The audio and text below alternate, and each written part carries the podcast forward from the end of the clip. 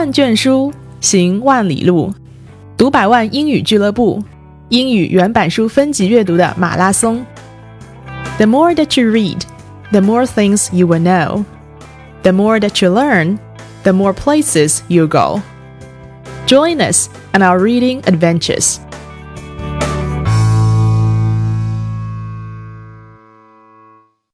Hi everyone. This week we're reading a book called Welcome Home to America, and it talks about the issue of immigration in the United States. Hi Rami. Hi, Catherine.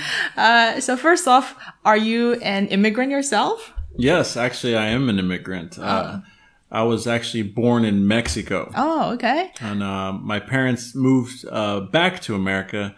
They were moving. Pre- they were living previously in America, but they moved back to America when I was eight months old.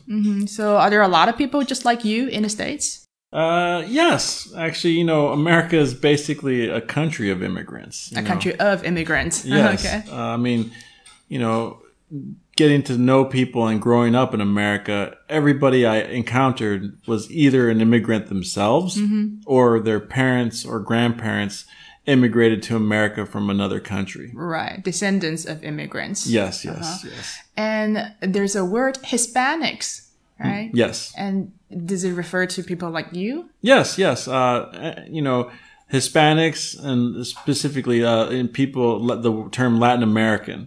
In other words, anybody from uh, South America or Central America, you know, we're called, we're called uh, known as Latin Americans. Okay. So that's a big group. Yes, it's a big group in America, just as Asians. Asians. Yes. Uh-huh. What are other big groups of immigrants in the States? Well, of course, there's immigrants from every country in the world, but uh, there's a huge Asian population in America too. There's a lot of Chinese. Chinese. You know, I mean, before I came to China, I knew how to use chopsticks. You know, okay. you know, uh, before I came to China, I had a lot of Chinese food. It's a little different, Different.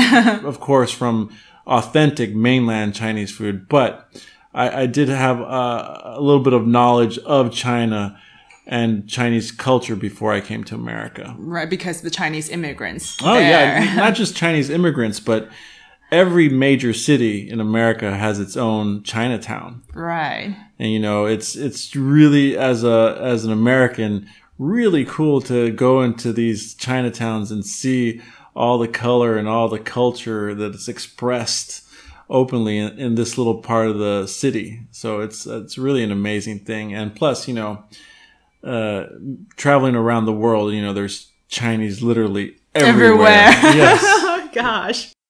Okay, so the United States of America is like a huge magnet attracting people everywhere. So, what do you think they go to the US for? One word comes to mind. Basically, it's opportunity. Opportunity. Mhm. Yes.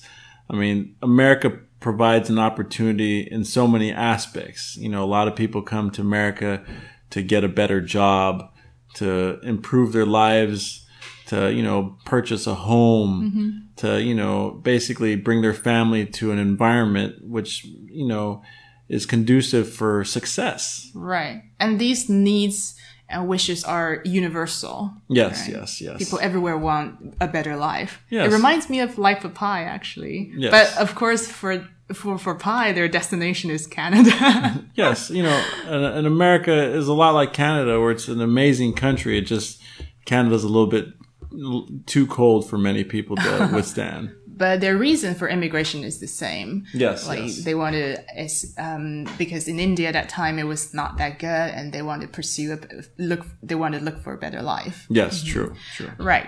So, um, but now some people think that because there are a lot of immigrants, there are some social problems that they bring into the country. Do you agree?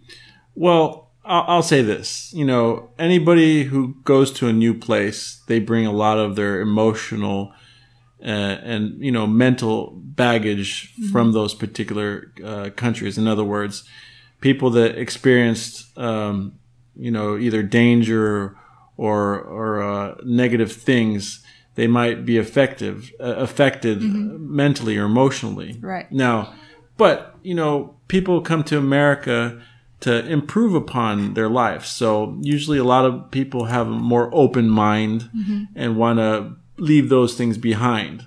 So I actually really don't believe that people bring a lot of those problems to America. Yeah. so there's no need for war, right? No, no, no, no, no.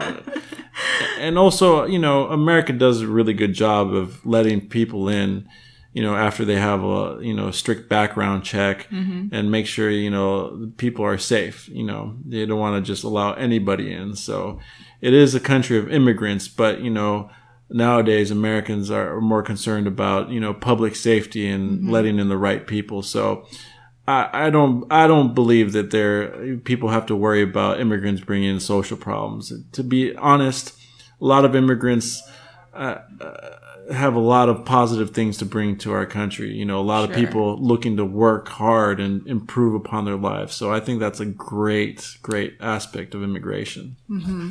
Yeah, most people are law-abiding citizens.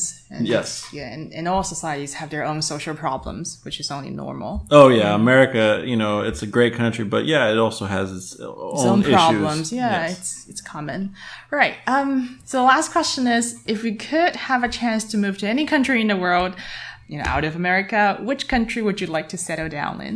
Well, to be honest, you know, uh, I've been living in China for nine and a half years. Wow, that's a long time. Yes, I mean, uh, I, immigrated to China, you know, when when I was 27 years old, you know, and I got a good job where, you know, in my career and in my profession, there weren't as many easy opportunities as there were here. You know, China was booming, and you know, China is still developing at such a rapid rate that I decided to take a chance, and you know. I've been extremely, extremely, extremely thankful and uh, uh, happy that I had made that choice. Wow, I'm glad to hear that. right. So you kind of like immigrated to China already. Yeah, yeah, yeah. I mean, I feel like I've uh, turned and I'm also a bit Chinese now. right. You know, a lot of my thinking has, you know, basically changed a bit in the sense where, you know, I'm not just consider myself American or Texan, you know, I, I do feel a lot of my thinking is a little bit more. From the Chinese perspective. Oh, absolutely. Yes, yes, yes. Nice talking to you, Rami. Yes, it was a pleasure. 获取更多英语学习资讯，进一步了解英语原版书的分级阅读，请关注我们的微信公众号“读百万英语俱乐部”。 ”。